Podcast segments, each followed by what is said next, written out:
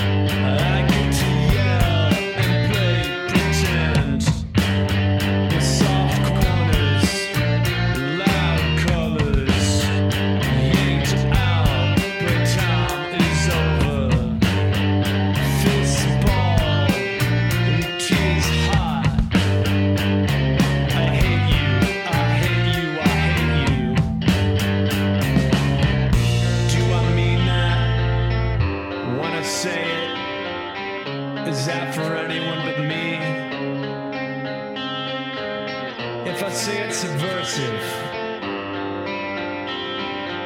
Does that make it subversive?